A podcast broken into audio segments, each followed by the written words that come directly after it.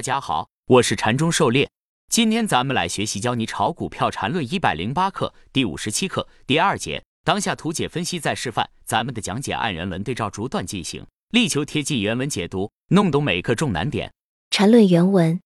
当然，这些线段本身可能都属于不同级别，这问题在前面已经说过了。例如本图最小分析级别先规定为一分钟级别的，所以所有一分钟级别以下的都是线段。在图上标记着数字，所有的 n n 加一都是线段。有人可能要问，零到一段是跳空缺口，两到三段上上下下很复杂，怎么都是线段？因为这都不是一分钟的走势类型，里面没有一分钟的中枢，所以都是一分钟以下级别的。虽然缺口是最低级别的，当然比二比三段这种要低级别，但在一分钟级别显微镜下没有区别。都可以看成是没有内部结构的线段。当然，如果你要考察两到三段的内部结构，也是可以的，但那就不是站在一分钟级别的基础上了。狩猎解读，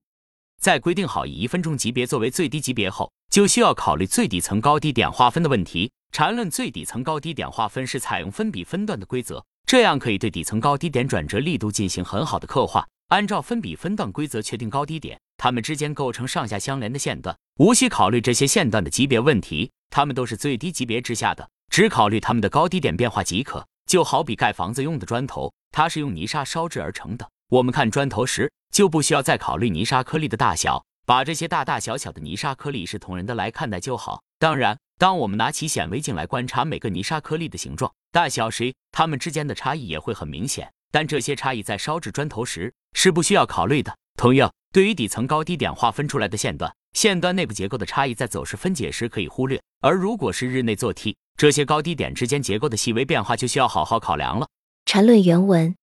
由此可见，上图可以看成是时段线段构成的，线段中的波动，至少在分析一分钟级别的角度，就是可以忽略不计的。这里有一个地方是可能有疑问的，在二到三、七到八段五个带绿箭头指着的地方，似乎可以看成是一线段，但为什么没有？因为在这似乎是三段的结构中，第三段的都太微弱，把图形缩小后几乎就看不到了。对比一下八比九段带绿箭头的地方，这第三段就明显不同了。所以这是一个一分钟以下级别的上下上结构，而前面的不是。当然，如果你一定要说七到八段那箭头的地方很明显，那么七到八、八到九就合成一线段的上涨趋势了，这也可以。只是如果你是按这个标准的。那么，所有和七十八段箭头位置微弱程度一样的，都要这样处理。本 ID 还是按图上的标记线段。狩猎解读，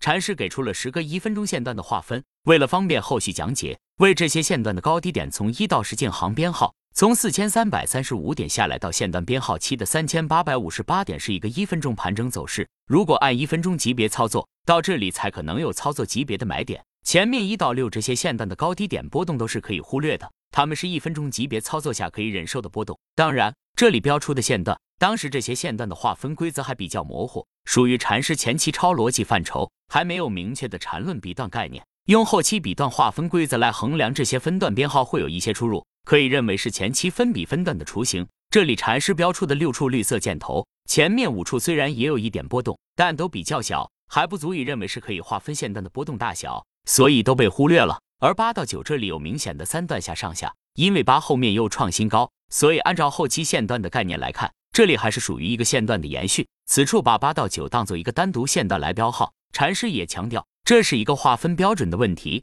哪个标准更合理，能更好的刻画反映高低点的变化情况，就按哪种来。对每个人来说，这个标准可能也可以存在一些差异，只要自己认为合理就可以接受。相对而言。禅师后期给出的分比分段规则就比较能够满足底层高低点划分的要求，对高低点变化刻画的比较合理，同时也兼顾考虑了时间、空间、转折力度等多方因素。因此，我们按照禅师后面给出的禅论分比分段规则来划分就可以。禅论原文：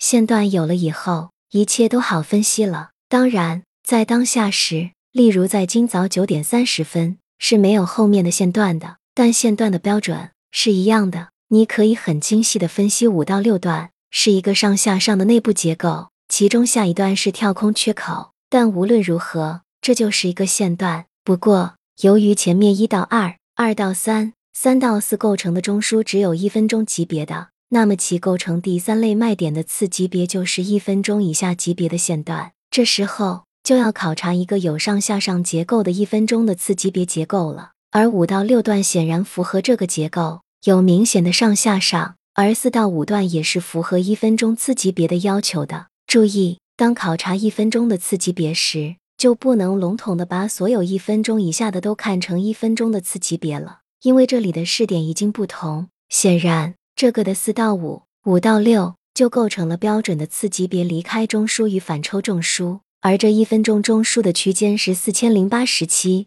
四千一百二十二，而五到六段只到了四千零七十七，所以这就是第三类卖点了。狩猎解读